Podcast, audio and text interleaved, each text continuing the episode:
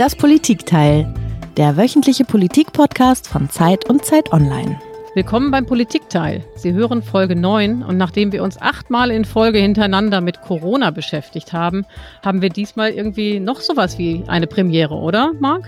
Ja, das stimmt, Iliana, denn diesmal geht es bei uns tatsächlich das erste Mal nicht um die Pandemie und um die Weltviruskrise, sondern um eine Zeit und eine Situation, an die sich viele in diesen Tagen erinnert gefühlt haben, obwohl sie gleichzeitig wahnsinnig weit weg ist und wahrscheinlich auch unvergleichbar.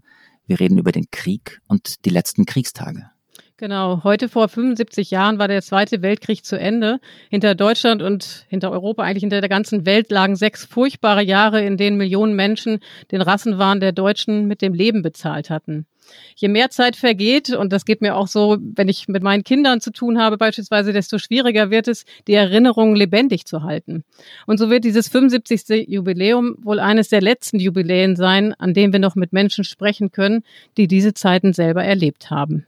Ja, und umso glücklicher sind wir, dass wir heute eine Zeitzeugin bei uns zu Gast haben, um über alles äh, und über alles, über die, die letzten Monate und Wochen dieses, dieses Krieges zu sprechen und alles darüber zu erfahren. Denn wie war das 1945, als, als das Land in Schutt und Asche lag? Was hat sie erlebt und was hat das mit ihrem Leben gemacht? Und wenn man so viel Zerstörung und Grausamkeit und Tod gesehen hat und wenn man wirklich ums eigene Überleben gekämpft hat und wahrscheinlich manchmal nicht wusste, ob es am nächsten Tag was zu essen gibt, was denkt man dann, wenn, wenn die Menschen heute in einer Krise erstmal Toilettenpapier horten?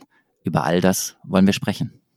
Genau, und bevor es losgeht, sollten wir uns kurz nochmal vorstellen. Ich bin also Eliana Grabitz, die Politikchefin von Zeit Online in Berlin.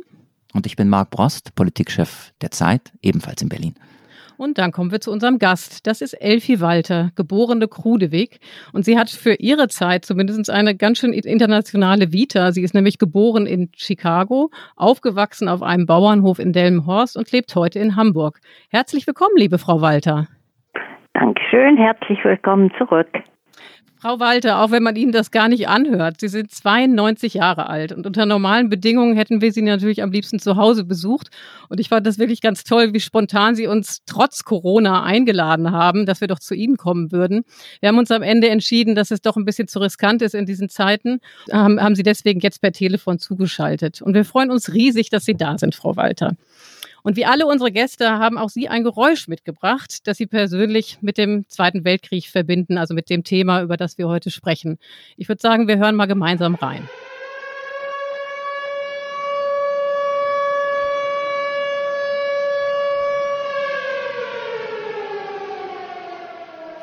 Also das ist ganz klar, das geht einem durch Mark und Bein, das ist eine Sirene, ein Bombenalarm.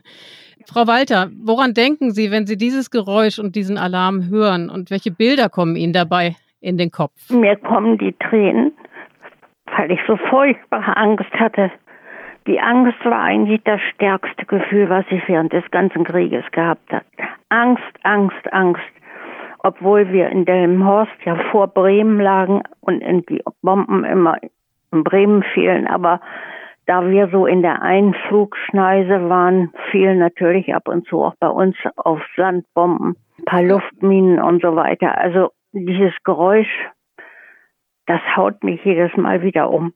Frau Walter, können Sie uns erzählen, wie häufig Sie dieses Geräusch hörten in den Kriegsjahren? Wie häufig? Auch die ersten Jahre gar nicht so. Aber dann ja jede Nacht. Die letzten Jahre waren es fast jede Nacht. Entweder flogen sie nach Bremen oder sie flogen über Bremen weg. Und wir hatten immer dieses Geräusch im Kopf. Und ich ging, musste ja in Delmenhorst, konnte ich mein Abitur nicht machen, weil die, die Schulen für Mädchen nur bis zur mittleren Reife, da musste ich andere Schulen nach Oldenburg und war Fahrschülerin. Und wenn wir dann ankamen, war auch dieses Geräusch und wir mussten, bevor wir in die Schule kamen, in den Bunker. Ja, Sie haben ja eine ganz besondere Geschichte, über die wir jetzt im Laufe des Podcasts gerne ganz viel erfahren möchten. Ähm, ich würde sagen, lassen Sie uns zum Anfang des Gesprächs zurück in den April 1945 reisen. Da war eigentlich der Krieg schon fast zu Ende und Ihre Eltern bekamen einen Brief, in dem sie gebeten wurden, ihre Tochter in das Lager Sandbostel zu schicken.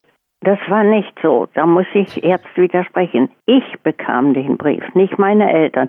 Ich bekam nicht den Brief, sondern der Jeep fuhr vor unsere Tür und ein Engländer und ein Deutscher stiegen aus und gaben mir diesen Einzug. Ich müsste morgen früh antreten und für eine Woche Bekleidung und Essen mitbringen zu einer Lagersäuberung. Das war's. Und dann fuhren die wieder weg. Genau. Und das war das Lager St. Bostel, das die Briten befreit hatten und wo sie Zivilisten baten, eben jetzt zu unterstützen, um die Kranken zu versorgen. Erzählen Sie, was passierte dann? Tja, dann passierte das, dass ich mir erstmal einen Rucksack besorgen musste. Meine Mutter wusste ja nicht, die dachte, äh, ich könnte schreiben oder so und gab mir Papier mit, was dann ja auch dazu führte, dass ich das aufschreiben konnte alles. Dann am anderen Morgen bin ich losmarschiert und traf Gott sei Dank auf dem, dem Rathausplatz in Delmenhorst meine ganzen Schulfreundinnen von früher wieder. Und dann waren wir, war ich schon sehr glücklich, weil ich nicht alleine war. Und dann haben wir überlegt, was machen wir? Dann sind wir wieder nach Haus geschickt worden, weil die englischen Lastwagen nicht da waren. Dann kamen die mittags wurden wir auf die Lastwagen geschickt und dann fuhren wir durch das Land. Die Engländer, wir wussten nicht wohin. Die Engländer wussten es selbst nicht. Die, die, es war ja noch Krieg. Es war ja Krieg noch. Und die äh, Hamburg hatte noch nicht kapituliert. Bremen ja, aber Hamburg nicht. Und wir waren fuhren mitten durch das Kriegsgebiet dieses Lager St. Bostel war, glaube ich, wenn ich es richtig gesehen habe, nur eine Stunde entfernt von Ihrem Zuhause. Nein, Und, äh, eine Stunde würde ich nicht sagen. Bremerförde, Delmhorst, heute würde man eine Stunde fahren aber es war näher, als die wir gebraucht hatten. Aber Sie müssen ja bedenken, für die Engländer war das ein vollkommen unbekanntes Gebiet. Die wussten ja selbst nicht, wo liegt St. Bostel, wo liegt Bremerförde. Die hatten immer ihre Karten da vor sich liegen und verfuhren sich dauernd, sodass wir am 29 am 28. abends kriegte ich den Bescheid, am 29. fuhren wir los und am 1. Mai standen wir vor dem Tor des Lagers. So lange haben die, haben die überall immer übernachtet mit uns und Gott haben sich verirrt.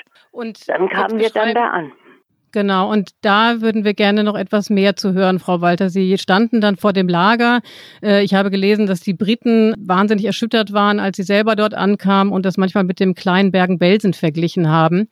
Was haben Sie gesehen? Erzählen Sie von den Bildern. Was haben Sie erlebt? Wie hat es dort gerochen? Was waren Ihre Eindrücke? Also wir kamen erst mal rein und es war ein riesengroßes Lager und das wir wussten ja nicht, dass das ein Kriegsgefangenenlager war. Wir wussten, sahen nur, dass da überall Baracken standen und dann sahen wir hinter Stacheldraht ganz viele Gefangene und dann sagte der englische Fahrer, das sind die Russen, die haben wir noch nicht entlassen. Die Franzosen und die Polen sind schon weg. Und so kamen wir rein mit diesen Worten. Wir wussten gar nichts damit anzufangen. Ja, was sollen wir jetzt machen? Wir wurden ausgeladen. Diese Baracke machen Sie sauber. Und wenn die sauber ist, die nächste. Das heißt, Sie mussten sich, Frau Walter, um die Kranken, um die Gefangenen kümmern? Ja, das kam erst, das kam erst am nächsten Morgen. Wir wussten ja nicht, was sollten wir. Wir wussten doch gar nicht, dass da Kranke waren. Wir, wir sahen die leeren Baracken und wir wussten, hatten gehört, es war ein Kriegsgefangenenlager. Was wir da sollten, wussten wir noch nicht gar nicht. Weil meine Freundin ein, ein äh, Furunkel oder wie immer man das nannte, am Bein hatte, haben die englischen Soldaten gesagt, da sind noch drei alte Sanitäter. Die waren von einem Kriegsgefangenenlager da. Gehen Sie dorthin. Und da sagten wir, wir wissen gar nicht, was wir hier sollen. Nur Baracken sauber machen. Ah, oh, sagten die. Ihr werdet schon sehen, da liegen Tausende von KZ-Häftlingen vor den Toren. Die hat die SS gestern gebracht. Und, und, dann sind die abgehauen, als die Engländer über die Oste, das ist ein kleiner Fluss, der in der Nähe war, kommen. Und die Engländer haben die vorgefunden, ja, und die wissen nicht, wo sollen die denn Hilfen herkriegen? Die müsst ihr jetzt versorgen. Das war der erste Abend. Und wie ging es dann weiter, Frau Walter? Tja, und dann hatte ich Papier und habe sofort auf den anderen, allen den anderen, die bei uns in der Baracke waren, zum Teil waren das ja, die ich kannte, es waren aber auch fremde Mädchen, 50 Mädchen haben wir in Sieke noch aufgenommen. Das ist ein kleiner Ort irgendwie zwischen Wildeshausen und Delmenhorst. Da sind die Engländer rumgefahren, weil wir nicht, weil die nicht genug Hilfskräfte hatten mit uns paar Leuten.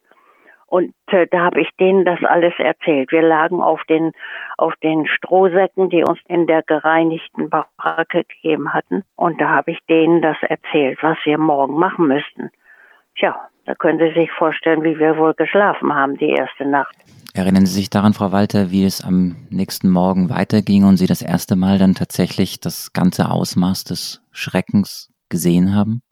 Ja, das kann ich. Also es war so, dass wir äh, eingeteilt wurden. Ich muss das mal eben schnell gucken. Ich habe gerade etwas Zeit.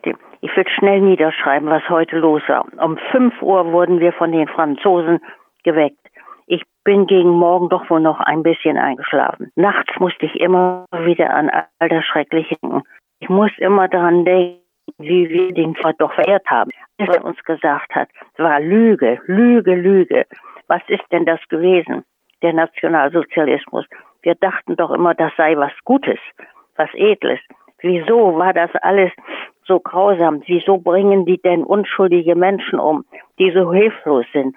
Man kann doch seinen Feinden nicht das antun. Das ist ja unfassbar.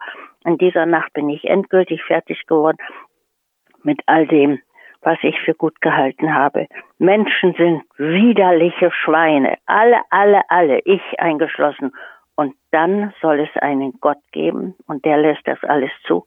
Das war die Nacht, die erste Nacht, nachdem wir gehört hatten, was uns bevorstand. Sie haben in dieser Zeit Tagebuch geführt, deswegen, Sie haben, glaube ich, gerade auch aus dem Tagebuch vorgelesen. Sie können sich deswegen sehr gut dran erinnern. Lassen Sie uns einmal kurz unseren Hörern den, den Hintergrund nochmal schildern. Es gibt ja inzwischen sehr viele Berichte darüber, was in diesem Lager los war. Wir haben uns das auch nochmal angeschaut. Es gibt ja auch eine, eine Gedenkstätte. Ich würde es einmal kurz gerne nur den Hintergrund schildern, damit wir wissen, worüber wir sprechen. Die britischen Soldaten hatten dieses Lager befreit. Das waren 35 Hektar und den Menschen oder den Soldaten, den Befreiern bot sich ein Bild des Grauens. Sie trafen ungefähr 14.000 Kriegsgefangene, rund 7.000 KZ-Häftlinge. Es gab zahlreiche unbestattete Leichen, die auf dem Gelände lagen. Und in der ganzen Zeit davor waren ungefähr 50.000 Kriegsgefangene und KZ-Häftlinge hier ermordet worden oder, oder hatten, waren hier an Seuchen gestorben. Noch kurz vor dem, vor dem Ende April äh, 45, kurz bevor sie dann in dieses Lager kamen, um dort zu helfen, waren ungefähr 10.000 KZ-Häftlinge aus Neuengamme in Sandbostel äh, eingetroffen. Und die Nazis hatten in, in Sandbostel eine, eine ganz perfide Hierarchie eingerichtet. Ähm, Amerikaner und Briten wurden relativ gut behandelt, ganz schlecht behandelt wurden die Sowjets ähm, die Russen, die, die in einer Flecktyphusbaracke ohne Hilfe ihrem Schicksal überlassen wurden und die die Drecksarbeit machen mussten und die das sogenannte Russenbrot zu essen bekamen. Das war Laub, Sägespäne und ganz wenig Mehl. Also eine Situation, die für eine 17-Jährige, so alt waren sie damals, so jung waren sie damals, unvorstellbar war. Und gleichzeitig haben sie, glaube ich, dieses Grauen dann gesehen und das hat ja was mit ihnen gemacht, oder? Ja, das hat mit mir das gemacht, dass ich mir geschworen habe, damals, als wir dann das alles gesehen, erlebt haben, auch das Schlimme war ja dann das Persönliche, dass man diese halbnackten Menschen äh, füttern müsste, Po abwischen musste und so weiter, anziehen musste. Und ach, äh, das hat mit mir gemacht, dass ich mir geschworen habe, ich werde nie wieder irgendetwas mit Politik zu tun haben wollen. Und ich möchte ganz viel äh, von dem wissen, was, was hinter den äh, Kulissen passiert ist. Ich wollte, wenn Sven nicht nach Hause kommen wollte, ich wissen, ich wusste ja noch gar nicht, dass es weitere viele KZ. Wir hatten doch noch nichts von Auschwitz gehört, als wir da waren. Das kam doch alles erst viel später. Das wird es in der Zeitung las und gab doch kein Fernsehen dies fand ich schon so furchtbar. Und da habe ich mir von dem Moment an war alles, was mit, mit Nationen zu tun hat, mit Deutschtum und mit allem, war erledigt. Ich war wirklich, oh Gott, ich kann das gar nicht sagen. Ich hatte das Gefühl, in, innerlich war ich tot. Das hat sich gegeben nachher wieder, Gott sei Dank. Aber in diesem Moment, wenn Sie das erleben, das war der erste Schlag in meinem Leben war das Wort Krieg, der zweite Schlag war Sandpostel. Frau Walter, wenn man innerlich tot ist, bedeutet das, dass man einfach gar nicht mehr nachdenken mag darüber, was man sieht, oder dass man merkt, man stumpft ab, oder dass man einfach gar keine Gefühle mehr zulassen kann, einfach weil es so schrecklich ist. Was heißt, man ist innerlich tot? Das heißt einfach so viel, dass einen nichts anderes interessiert, als diesen Menschen zu helfen. Heute kamen die ersten kranken Häftlinge, in, nahmen wir in Empfang. Englische Lastwagen, Rote Kreuzwagen brachten sie. Sie lagen auf Tragen. Man sah eigentlich nur rasierte Köpfe. Alles andere war ganz platt. So mager Skelette. Ab 60 Pfund, sagte ein Sanitäter. Es sind bisher nur Männer, Polen, Russen, auch Holländer, Belgier, Spanier, Griechen, Juden, Zigeuner, Rumänen, Ungarn, mehrere Ärzte und diese sind auch dabei. Sie haben alle Typhus, Fleckfieber, Ruhr, Tuberkulose, abgefaulte Glieder, klaffende und weit vereiterte Wunden, in denen oft noch die verrotteten Müllbinnen sitzen. Sie liegen ganz apathisch Sie sollen zuerst in die sogenannte Entwesungsanstalt und einige von uns wurden dort eingeteilt. Sie können sich doch vorstellen, wie einem jungen Menschen zumute ist, der sowas noch nie gesehen hat. Ich hatte noch weder einen nackten Mann gesehen, noch einen Toten. Also, und nun kam das dahin und wir standen als junge Menschen ohne irgendwelche Erfahrungen im, im Sanitätsdienst oder so Frau Walter, es war furchtbar. Auch, ja, haben Sie auch Wut verspürt? Ich kann mir vorstellen, gegen die Deutschen, die all das zugelassen haben, von dem Sie vorher gar nicht wussten. Und was für Wut? Aber an wen sollten wir die auslassen? Mich würde noch ein weiteres interessieren. Sie kamen und haben den Menschen geholfen, was Sie ja sehr eindrücklich eben geschildert haben.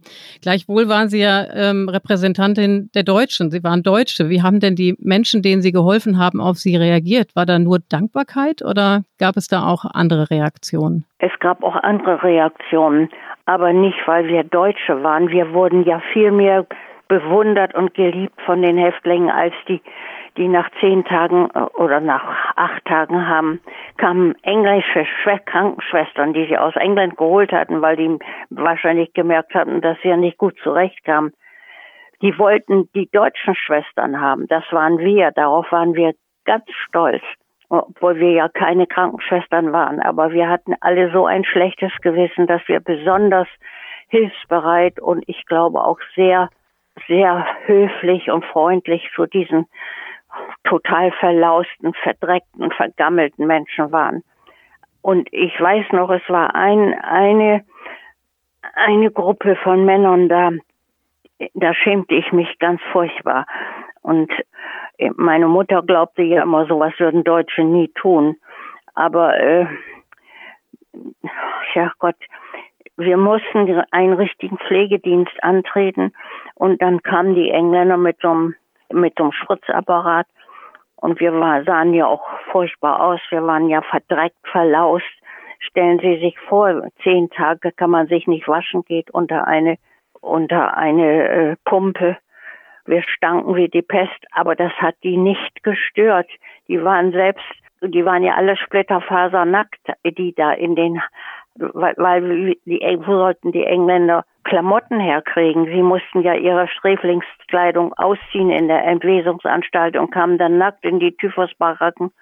Und bis wir dann Bettzeug und Schlafanzüge für die kriegten, dauerte das ja auch Tage.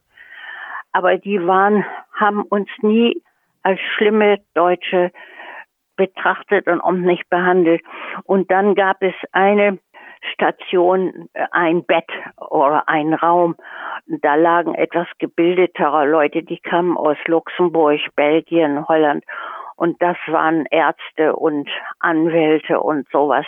Jedenfalls hatten wir den Eindruck nach dem, was sie uns erzählt hatten. Und da war einer, und als ich so furchtbar weinte und dahin ging, da hat er noch meine Hände genommen und hat gesagt, was wir täten, wäre etwas ganz Wunderbares. Aber eigentlich wäre jetzt das die Aufgabe unserer Mütter gewesen. Das werde ich nie vergessen. Haben Sie in jener Zeit viel an, ihr, an Ihre Eltern gedacht? Haben Sie gedacht, wie kann das alles sein und warum haben wir das nicht gewusst? Warum haben wir da nie drüber geredet? Also ich weiß gar nicht, ob ich das so gedacht habe. Ich habe nur mit Entsetzen daran gedacht, dass es so etwas überhaupt geben kann, dass Menschen so miteinander umgehen. Ist doch schon schlimm genug, dass sie sich gegenseitig im Krieg totschießen. Aber dass sie auch noch Menschen in Lagern halten und sie verhungern lassen, schlagen, prügeln und so weiter. Das ging einem ja gar nicht in den Kopf und dann steht man plötzlich davor. Dann haben sie eine Wut, dann das kann man gar nicht beschreiben, das Gefühl. Sie haben eine Wut, sie sind verzweifelt, sie, sie haben Mitleid, sie, sie wollen helfen und, und sie können nicht. Und dann sterben die unter ihren Fingern und jeden Tag müssen sie die Toten vor die Tür legen und so weiter. Wenn ich jetzt so zurückdenke und lese mein Tagebuch, dann ist das anders. Heute, nach all dem, was wir wissen und erlebt haben, nach so vielen Jahren, ist das etwas anderes, als was ich damals im Moment empfunden habe. Heute denke ich anders darüber. Was meinen Sie, Sie denken heute anders darüber? Ich denke anders darüber. Ich denke auch darüber, dass das nicht nur Deutsche sind, die so, die so gemein sind, sondern in der ganzen Welt. Das sehen Sie doch, wenn Sie nach Iran oder nach Irak oder, oder in den Jemen schauen und so weiter. Heute denke ich anders darüber. Das, was ich damals geschrieben habe, das war so richtig im Moment. Ich habe später mal zu meinem Mann gesagt, Gott, ich habe das ja richtig primitiv geschrieben und da soll ich das ändern. Da hat er gesagt, nein Kind, lass das so. Lass es so, du hast damals so empfunden. Und es war damals anders. Es war damals, ich habe es nicht geahnt, dass es so etwas gibt. Heute wissen wir ja, dass es so etwas gibt. Das Sie ist anders. Man sieht, man sieht es anders, glaubt sie mir. Unsere, sie und meine Kinder und Enkelkinder sehen das anders, als ich es damals mit 17 Jahren und 15 Jahren und wie alt wir damals waren, gesehen haben. Sie sind dann aus dem Lager äh, zurückgekommen, irgendwann zu Ihren Eltern. Die erste Begegnung mit Ihren Eltern und der erste Moment, an dem Sie darüber sprechen mussten, was Sie erlebt haben. Erinnern Sie sich daran, als Sie das erste Mal wieder Ihren Eltern gegenübertraten? Was war dann? Das erinnere ich ganz genau. Das ist, hier habe ich es, ich bin wieder zu Hause nach zwei Stunden Fahrt. Wir sind trotz Sperrstunden in Delmhorst vom Markt nach Hause gelaufen. Meine Eltern konnten vor Freude nichts sagen. Keiner hat gewusst, wo wir in diesen Tagen gewesen sind. Bevor ich ins Haus gegangen bin, habe ich erst meine ganzen Sachen und so weiter dann haben wir alle Läuse gekriegt und dann ein paar Tage später habe ich es meinen Eltern erzählt. Ich konnte es ja nicht gleich am ersten Tag machen. Meine Eltern waren sprachlos, als ich ihnen eines Abends von dem Schrecklichen berichtete. Eine Welt brach auch für sie zusammen. Und dabei wussten wir damals noch nicht einmal, was das alles, was ich gesehen hatte, nichts war verglichen mit dem, was in anderen Lagern und vor allen Dingen in den Vernichtungslagern passiert ist. Das waren meine Eltern, die das einfach nicht glauben konnten. Und dann kam, Sie müssen ja bedenken, wir hatten ja kein Fernsehen, das gab es ja damals noch gar nicht. Ins Kino kam man nur, wenn man die Wochenschau sah und so weiter. Wir hatten das später immer nur in Zeitungen gehört von Auschwitz und, und Treblinka und auch was Buchenwald und was es alles gab. Die Vernichtung, dann kam immer peu à peu noch mehr dazu. Das ging dann langsam und das konnte man eigentlich nicht verstehen. Und, und man war auch voller Wut. Meine Eltern waren voller Wut.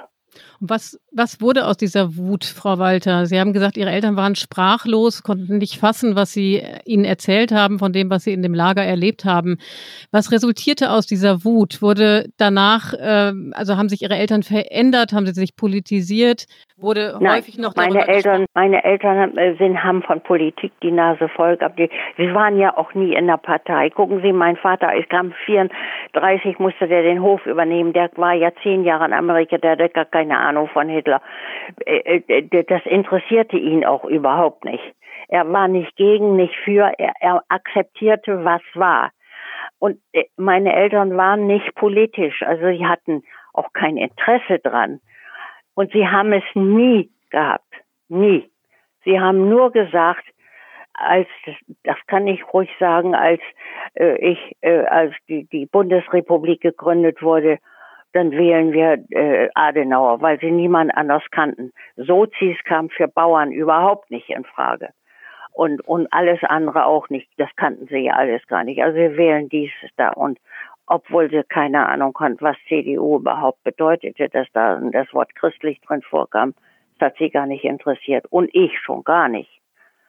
Ich wollte nur, nachdem die Schule wieder losging, am, e, und das müssen Sie auch mal bedenken, wir haben ein halbes Jahr keine Schule gehabt und haben nicht so ein Theater gemacht wie heute in vier Wochen keine Schule. Wir haben ein halbes Jahr keine Schule gehabt und trotzdem hat unsere Generation, nicht ich gehörte nicht dazu, weil ich das dann nicht mit, aber diese Generation hat Deutschland aufgebaut. Hamburg war kaputt. Wer hat das aufgebaut? Die, die keine Schule hatten und die, wie mein Mann mit 18 Jahren in Russland waren. Die haben das wieder aufgebaut und haben nicht gemeckert. Und jetzt meckern sie alle nur, weil sie vier Wochen nicht in die Kita können und so weiter. Das, äh, äh wenn wir, wenn die, meine Freundin und ich, die noch leben, das sind ja nun 92, können Sie sich vorstellen, die meisten sind tot. Wenn wir leben, dann sagen wir, wie kann man bloß sich so furchtbar darüber aufregen? Ja, die Welt hat sich eben verändert, das darf man auch nicht vergessen, nicht? Sie sprechen ein ganz wichtiges äh, Thema an, Frau Walter, das ist die Parallele oder wahrscheinlich nicht Parallele, die Nichtvergleichbarkeit von damals und heute. Ähm, darüber wollen wir auch noch sprechen, auch darüber, was in Deutschland im Augenblick los ist und wie Sie selbst auch mit Ihren persönlichen Erfahrungen und all dem Eindrücklichen, was eben die letzten Kriegsjahre und Kriegstage mitgebracht haben, wie Sie selbst auf das Ganze blicken, was wir in diesem Augenblick hier in diesem Land erleben oder, oder nicht erleben. Lassen Sie uns einmal ganz kurz noch im Jahr 1945 verweilen. Es ist dieses Jahr das 75. Mal, dass sich das, dass das Kriegsende sich jährt. Wir feiern den 75. Jahrestag des, des Kriegsendes. Der 8. Mai 1945 bringt für jeden ganz unterschiedliche Erinnerungen mit sich. Wir haben viele Zeitzeugenberichte im, im Vorfeld auch dieses Gesprächs nochmal gelesen. Viele sagen, es war so eine unglaubliche Stille plötzlich an diesem Tag, weil eben nicht mehr bombardiert wurde, weil keine Panzer mehr fuhren. Es war plötzlich ganz, ganz ruhig. Andere erinnern sich daran, dass in den letzten Kriegstagen ganz furchtbare Dinge passiert sind und junge Widerstandskämpfer noch vielleicht erhängt wurden, ermordet, erschossen, dass also Menschen zueinander noch grausam waren in einer Art und Weise, wie sie ganz unvorstellbar waren. Wenn Sie selbst an dieses Kriegsende und den Tag des Kriegsendes zurückdenken, was geht Ihnen da durch den Kopf? Ich habe das Kriegsende ja im Lager erlebt. Ich habe ja nichts mitgekriegt. Wir haben, das wäre uns, wir, die, die, die Frauen, die die Toten rausbrachten, wir waren ja bis zum 10. Mai da. Wir haben ja den 8. nicht erlebt. Wir haben Hitlers Tod nicht erlebt. Da erzählten die Frauen das, uns war das wurscht. Wir hatten genug mit den Menschen zu tun, die, die wir hofften, dass sie durchkommen würden. Das war uns vollkommen egal, ob Hitler tot war, ob der Krieg zu Ende war. Wir wollten die, diese Menschen, die da waren, die wollten wir möglichst am Leben erhalten und wir wollten wieder nach Hause, um uns saubere Klamotten anzuziehen, weil wir ja eben alle verdreckt und verlaust waren. Das Kriegsende habe ich nicht miterlebt. Am 10. haben, glaube ich, die Russen erst das unterschrieben. Die haben das, glaube ich, in Karlshorst hinterher nochmal gemacht. Äh, wissen Sie, das hat mich gar nicht interessiert. Es, der Krieg, der war ja zu Ende für uns sowieso schon, weil die am 20. April kamen die Engländer, haben uns ja gleich aus unserem Haus rausgeschmissen, aus unserem Wohnhaus und haben von unserem Hof aus den nächsten Ort mit ihren Panzern angegriffen, waren aber sehr höflich zu uns, weil meine Engl El Eltern fließend Englisch sprachen und meine Schwester und ich in Amerika geboren waren und die sagten, oh, ihr seid ja Amerikaner. Also und dann am 28. zogen sie weg und dann kriegte ich gleich diese, Ein diese Aufforderung. Und am 29. bis zum 10. war ich in dem Lager. Ich habe das Kriegsende mit allen Glockenläuten oder was da passiert ist, nicht mitbekommen. Darum kann ich darüber nichts sagen. Dann lassen Sie uns über diese Tage und dieses Gefühl sprechen. Also ich stelle mir das so vor, man erlebt den Krieg und es ist irgendwie klar, es, man möchte ja, dass es vorbei ist. Man sehnt sich das Ende herbei. Man sucht das, das Licht am Ende des Tunnels. Irgendwann soll bitte wieder Ruhe sein. Sie haben vorhin ganz am Anfang unseres Gesprächs von ihrer furchtbaren Angst in den Bombennächten gesprochen. Irgendwann wollten sie keine Angst mehr haben. Und dann war es vorbei. Und dann war der Krieg vorbei. Und was war dann? Was war das für ein Gefühl? War das Befreiung? War das Freude? Ja, war ja, ja. War für, für mich und für uns war es eine Befreiung. Kann man nicht von allen Leuten sagen, die vertrieben worden sind da und so weiter, die von äh, Ostpreußen und so und Breslau und so vertrieben. Ob das für die eine Befreiung war, da möchte ich nichts drüber sagen. Ich kann mir vorstellen, dass es für die keine Befreiung war, wenn man alles verliert. Aber für uns für unsere Familie und für mich war das eine Befreiung. Kein Krieg mehr. Gott sei Dank wurde nicht mehr geschossen. Es war fast eine, ein euphorisches Gefühl, auch in der Schule nachher. Die jungen Männer, die kamen ja zum Teil aus dem Krieg zurück. Es wurde nicht mehr geschossen. Wir sind davongekommen. Wurscht, wie wir jetzt, wie wir zurechtkommen. Es ist vorbei.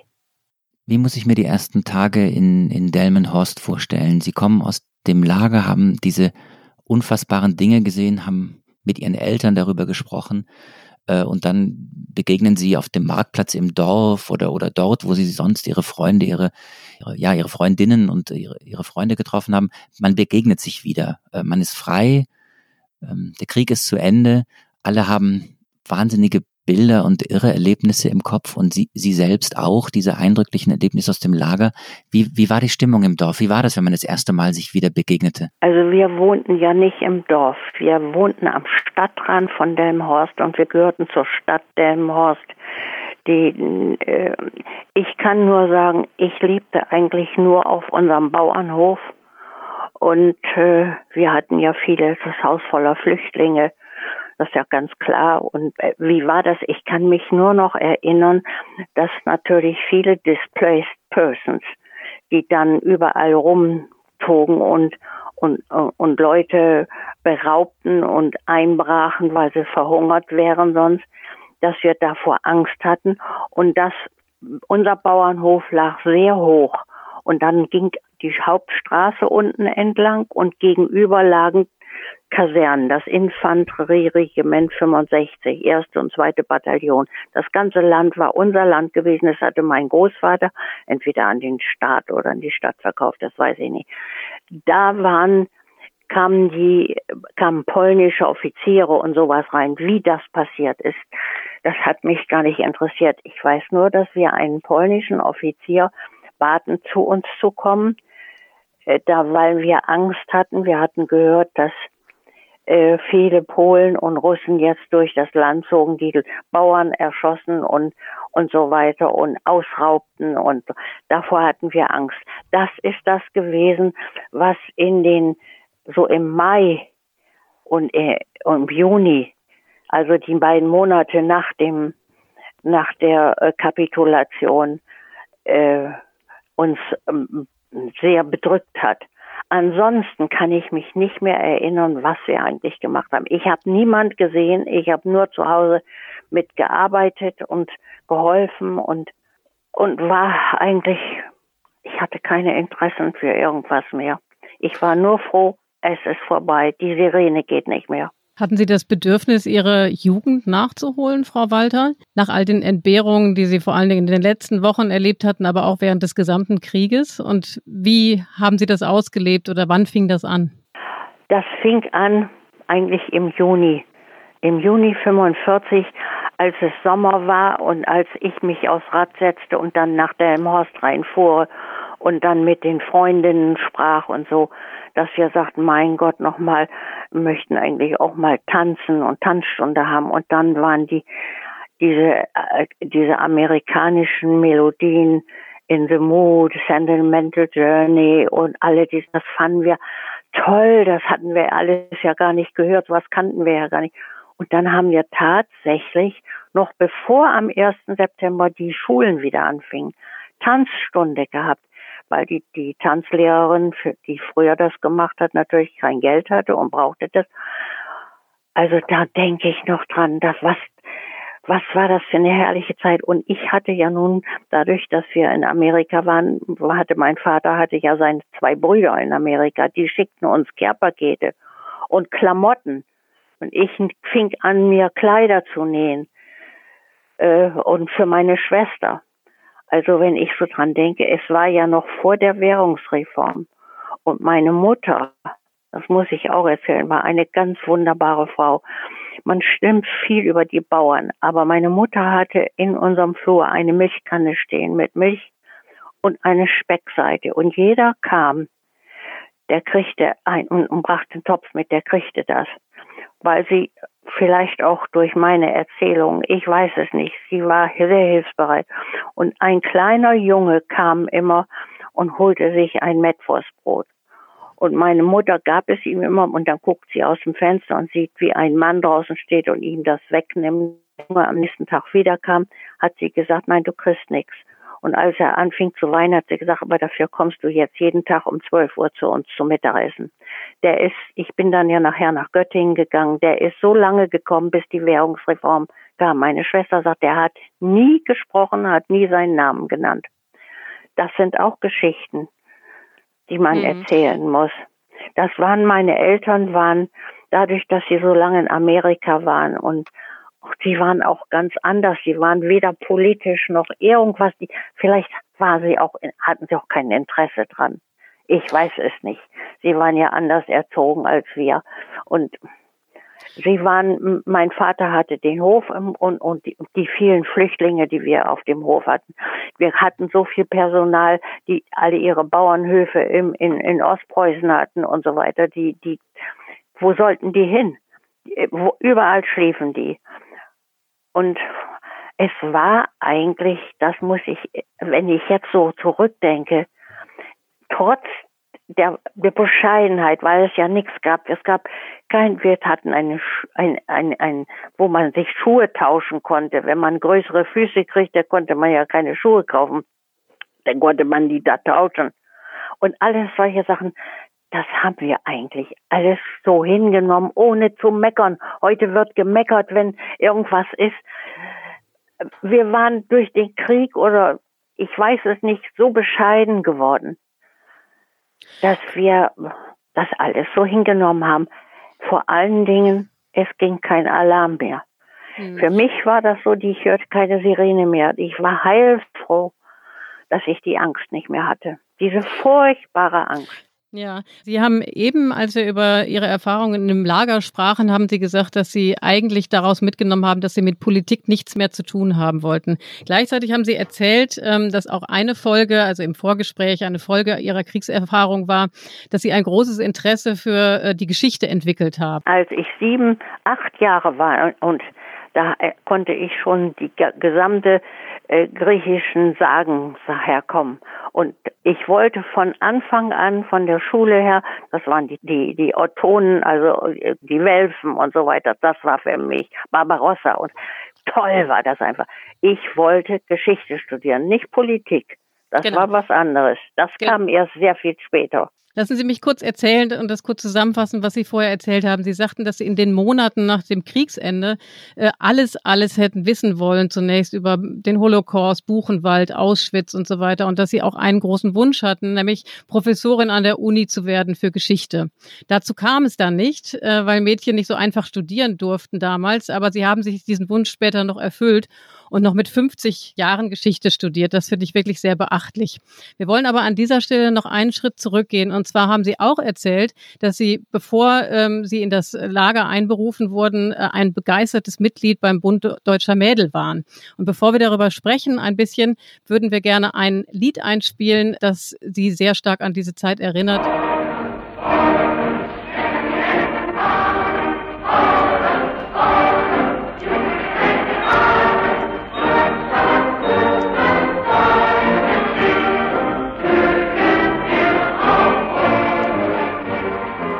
Fand ich toll. Genau, Frau Walter, lassen Sie mich kurz sagen, das war das Propagandalied der Hitlerjugend für alle, die, die das nicht mehr wissen. Also vorwärts, vorwärts schmettern die hellen Fanfaren. Mich würde interessieren, welche Empfindungen haben Sie, wenn Sie dieses Lied heute hören? Die Dummheit. Die Dummheit von uns. Die Dummheit, aber jetzt kann ich es leicht sagen, weil ich viel erlebt habe. Ich habe so viel Schlechtes und Schönes erlebt Geborgenheit, Sicherheit, Zärtlichkeit, all das habe ich im Laufe der Zeit erlebt. Ich sehe es anders und denke, wie konnten wir so dumm sein und uns das, das schön finden. Aber ich kann mich nicht zurückversetzen als Zehnjährige, wo ich begeistertes Jungmädel. Man darf nicht vergessen, BDM war man erst mal 14 war. Ich war Jungmädel mit 10. Und ich war begeistert. Nicht, weil ich begeistert von Hitler war. Ich war einfach, ich fand das schick. In der Uniform rumlaufen mit dem Wimpel. Ich hatte lange Zöpfe und so weiter. Ich war auch Führerin. Das fand ich wunderbar. Und das machte mir mehr Freude als zu Hause im, den Garten zu haken oder den Hof zu haken oder den Mäd Dienstmädchen mit helfen einzumachen. Da ging ich sonnabends und mittwochs von drei bis fünf, glaube ich, oder von drei bis sechs, ich weiß gar nicht, ging ich gerne hin. Also das zu leugnen wäre lächerlich. Jetzt haben Sie vorhin gesagt, Frau Walter, ähm, Sie waren neun oder zehn Jahre und wahrscheinlich darf man an ein Kind nicht die gleichen Maßstäbe ansetzen wie für einen Erwachsenen, aber es gab ja auch sehr viele Erwachsene, die hinterhergelaufen sind und äh, die Teil des Ganzen waren. Wie erklären Sie sich das, dass so viele Menschen so Doch, verführbar waren und so schon. dumm waren? Sie haben das Wort Dummheit genommen. Wie erklären ja, Sie es ist dumm, Menschen kann ich aber nur jetzt sagen. Äh, wissen Sie, die sind hinterhergelaufen. Sie, man darf nicht vergessen, zu Anfang Nationalsozialistische Deutsche Arbeiterpartei, so hieß das ja. Heute nennen sie das Nazis. Das Nationalistische wird durch Nazis ersetzt. Damals waren, Hitler war der siebte, der, der dieser Partei beitrat. Das haben wir natürlich pauken müssen. Und das gehört ja auch dazu, dass man darüber Bescheid weiß. Viele junge Leute haben gedacht, es ist neu, es ist was Schönes. Die haben doch nicht schon gewusst, dass es KZ-Lager gibt und dass es einen Krieg gibt. Die das gewusst haben, ja, die kenne ich nicht. Ich weiß nicht, weshalb die dabei waren. Ich weiß nur, dass viele gedacht haben, es ist eine neue Zeit. Der Erste Weltkrieg mit dem Versailler Vertrag und so weiter und Deutschland ganz unten und so weiter. Das ist vorbei. Jetzt ist was Neues. Dieses ganze arische Getue und die Nachkommen der Wikinger und, und so weiter. Das hat man ja gar nicht gewusst und auch gar nicht bedacht. Und darum sage ich, war man dumm.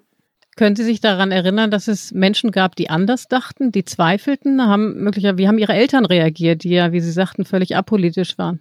Überhaupt nicht. Meine Eltern waren voll. Ich weiß nur, dass ich zum ersten Mal was über Politik hörte, als Deutschland Österreich annektierte und da sagt mein Vater, höre ich noch, wie der sagt, oh Gott, oh Gott, oh Gott, das gibt Krieg. Und das Wort Krieg, das war für mich Gott, weil ich es auch in der Schule gelernt hatte, das war der Erste Weltkrieg. Das war was Entsetzliches. Das war der erste Schlag, das Wort Krieg. Und das hat mein Vater da gesagt. Ansonsten haben meine Eltern nie über Politik gesprochen. Zumindest nicht, ich kann mich nicht erinnern. Und meine Schwester, die ja fünf Jahre jünger ist, erst recht nicht. Wir können uns nicht erinnern. Wir haben oft darüber gesprochen. Wir können uns nicht erinnern, dass über Krieg und über Politik und über Hitler gesprochen wurde. Sie sind ja Historikerin und Sie sind ja Historikerin. Deswegen einmal jetzt die Frage an die Geschichtsexpertin Elfie Walter. Der AfD-Politiker Alexander Gauland hat gesagt, diese Phase sei nur ein Vogelschiss der Geschichte ja, das gewesen. Das ist eine Unverschämtheit. Also das habe ich in Berlin, als ich dort eingeladen war für den Filmfestspielen, aber das waren nicht die Filmleute, sondern der Film wurde vorgestellt von der, der Gruppe, die das gemacht hat. Und ich wurde eingeladen und die anderen, die mitgemacht haben, trauten sich das nicht mehr zu. Die sind ja auch alle über 90. Ich bin ja noch ziemlich fit und ich wurde eingeladen und bin da hingegangen. Da waren dann natürlich keine Filmschauspieler, das waren die ganzen Presseleute. Da musst du vielleicht ganz kurz einmal erklären, weil darüber hat man ja nicht gesprochen. Sie sind Star, Sie sind äh, einer der Stars äh, als Zeitzeugin einer Dokumentation, die die ARD gemacht hat, äh, in der ganz, ganz viele Menschen alte Menschen heute und damals junge Menschen, die erzählen, was sie in diesen Kriegstagen erlebt haben. Und ähm, dieser Film wurde eben in Berlin einmal aufgeführt bzw. gezeigt und dazu gab es einen großen Empfang. Das ist der Hintergrund, ne? Ja. Und das waren natürlich die Produzenten, die Regisseure und die ganzen, äh, vor allen Dingen die Dokumentarfilme für das Fernsehen. Und das waren ein paar hundert Leute. Und ich war fast die einzige alte Zeitzeugin. Ich war überhaupt die alte Zeit, älteste da, vom Ganzen auch. Die anderen waren ja alle so 50 und so weiter. Ich war die älteste im Ganzen. Und Tina Atterlei fragte mich gleich, Frau Walter, darf ich Sie fragen, wie alt Sie sind? Und da habe ich noch gelacht. Ich sag, wenn ich damals 17 war, können Sie sich das so ausrechnen. Ich bin 92, da habe ich den ersten Applaus gekriegt. Und als ich dann erzählen musste, ein bisschen, und den und dann kam mir die Erinnerung an eine Szene in dem Lager. Das war ein ganz dünner junger Mann. Ich weiß nicht, woher der kam. Der war splitterfasernackt. Und, und er lag oben im Bett und ich flößte ihm so ein bisschen von dem Brei ein. Und das fiel ihm alles wieder raus und dann musste ich ihm den Po abwischen und so weiter. Und dann ging ich raus und dann sah ich die Latrinen und da kamen die gar nicht hin. Die setzten sich davor. Wir mussten das wegmachen. Wissen Sie, und als ich dann diese Halbtoten sah und am anderen Morgen mussten wir diesen Mann, den ich im Arm hatte, tot rauslegen. Und die Frauen legten den weg. Da hab ich gedacht, und das nennt der Kerl einen Vogelschiss? Als wenn Deutschland nur aus Kant und Schopenhauer und aus Beethoven und Bach und aus Schiller und Goethe besteht. Das gehört auch dazu und das kann man nicht ein Vogelschiss nennen. Das hat mich so aufgeregt.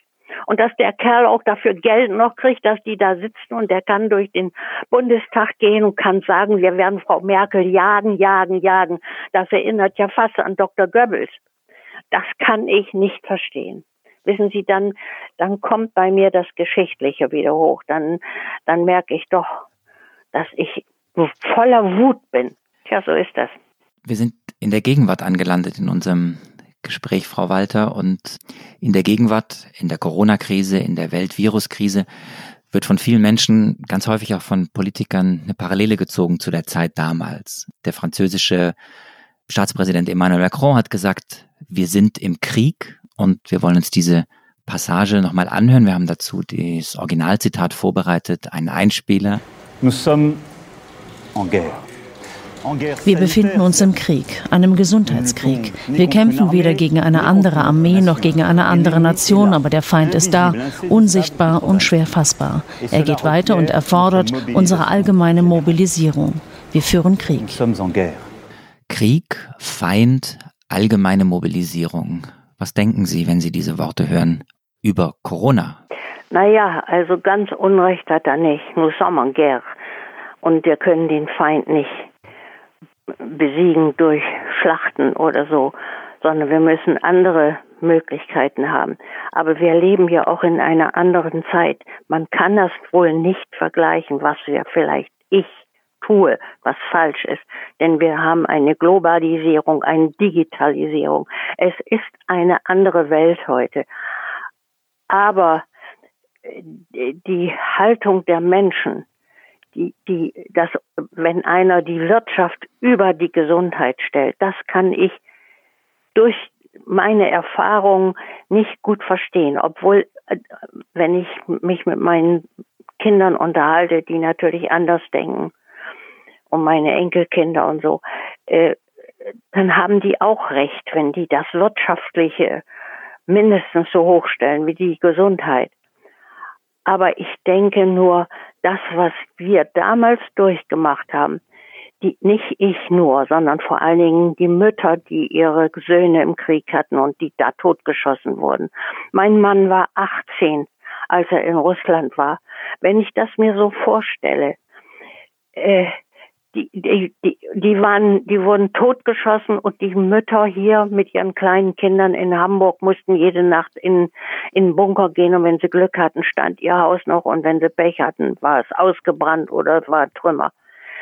Und sie mussten damit zurechtkommen, ohne ein Wort zu sagen, denn weil sie was gesagt haben, das wüssten wir ja später erst, wären sie vielleicht verhaftet worden. Das war eine andere Zeit. Und darum können die Menschen, die das damals erlebt haben, vielleicht heute nicht alles so nachvollziehen. Aber sie in ihrem Alter und die Kinder, die kennen das andere ja nicht. Dass die so reagieren, muss man auch verstehen. Wenn ich Sie richtig verstanden habe, Frau Walter, haben Sie vorhin aber ja äh, durchaus immer wieder anblicken lassen, dass mit dem Blick auf die Reaktionen vieler Menschen heute das Thema Schule viel, auch die Frage, wie Menschen sich gerade verhalten, da haben Sie schon so ein bisschen den Eindruck, die Leute heute sollen sich mal nicht so haben. Ja, das stimmt. Das stimmt, das habe ich auch. Aber äh, dann denke ich natürlich daran, wie es früher war, was wir durchziehen mussten.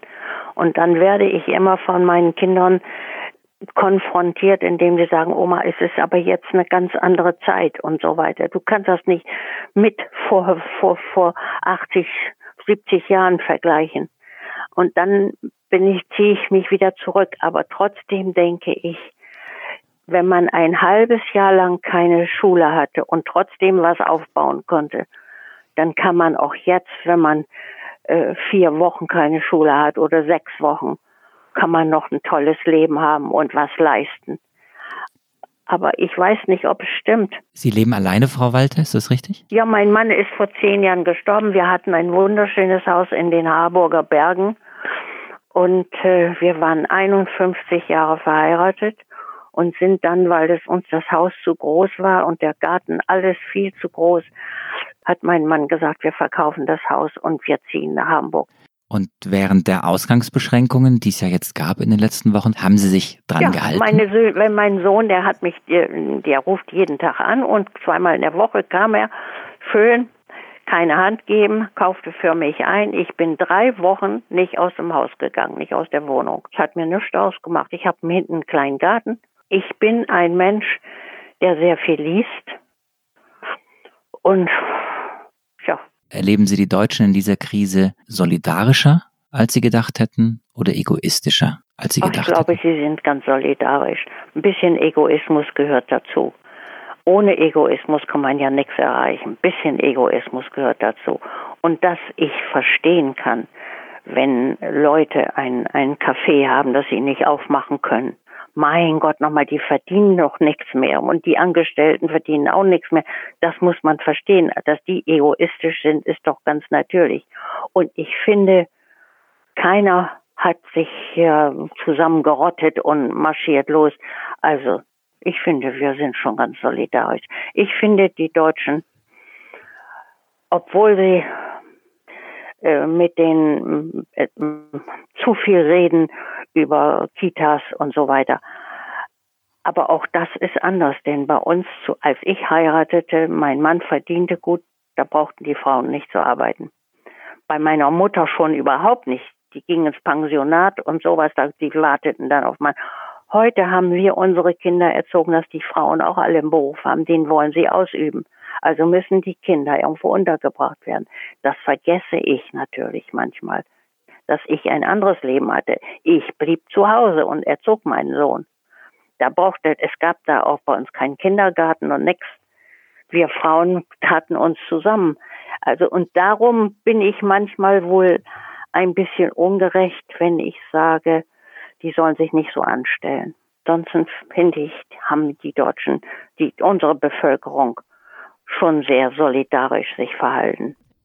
Frau Walter, ganz herzlichen Dank für das tolle Gespräch, was wir mit Ihnen führen durften. Ähm, ich kann nochmal sagen, vielleicht Marc, kannst du gleich auch nochmal was dazu sagen, wie du es empfunden hast. Mir geht es wieder so, eigentlich wie immer, wenn man mal die Möglichkeit hat, dass es ein, ein wirklich ein Geschenk ist, wenn man mit jemandem sprechen kann, der einem aus erster Hand noch aus diesen Tagen des Krieges berichten kann, von denen man ja sonst nur aus den Büchern, in den Büchern erfahren kann. Ja, ich habe einfach nach diesem Gespräch einen ganz großen Wunsch. Ich äh, wünsche Ihnen Gesundheit, Frau Walter, ganz, ganz lange Gesundheit. Und Iliana und mir wünsche ich, dass wir beide Sie bald mal besuchen kommen können und dass wir dieses Gespräch einfach fortsetzen in Hamburg an Ihrem Küchentisch. Wir bringen den Kuchen mit, Sie haben den Kaffee.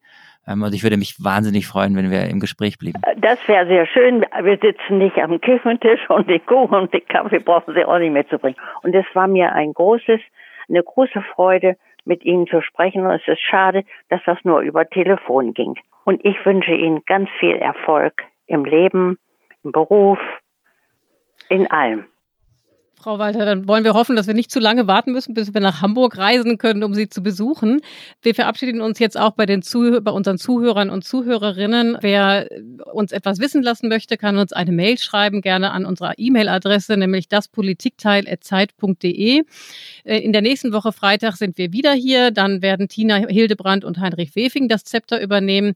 Und wer möchte, kann auch zweimal täglich bei Was Jetzt reinhorchen. Das ist der Nachrichtenpodcast von Zeit Online, der eben jetzt zweimal am Tag aktuell on air. Ja, und ich wünsche Ihnen alles Gute und bedanke mich. Genau, und wir müssen noch Danke sagen. Wir müssen noch Danke sagen, Eliana, nämlich bei den Menschen, die diese Sendung überhaupt ermöglicht haben. Genau. Ja, ich finde ich finde das toll, dass es sowas gibt und dass wir uns über Telefon über diese Dinge unterhalten können das ist doch etwas, worüber wir uns alle freuen absolut, können. Absolut, absolut. Absolut. Und das sollten wir jetzt einfach auch nochmal ausdrücklich machen. Wir bedanken uns nämlich bei den Pool Artists, die das alles hier technisch möglich gemacht haben. Besonders auch bei Munja, Lena und Ole von Zeit Online. Ohne euch wären wir tatsächlich gar nichts und in diesen Corona-Zeiten noch sehr viel weniger. Und wir wünschen allen Zuhörerinnen und Zuhörern, bleiben wir alle gesund. Und ich danke auch den ganzen Technikern, dass das alles möglich ist und Ihnen beiden ganz besonders. Alles Gute. Gute. Dankeschön, Tschüss. Frau Walter. Tschüss.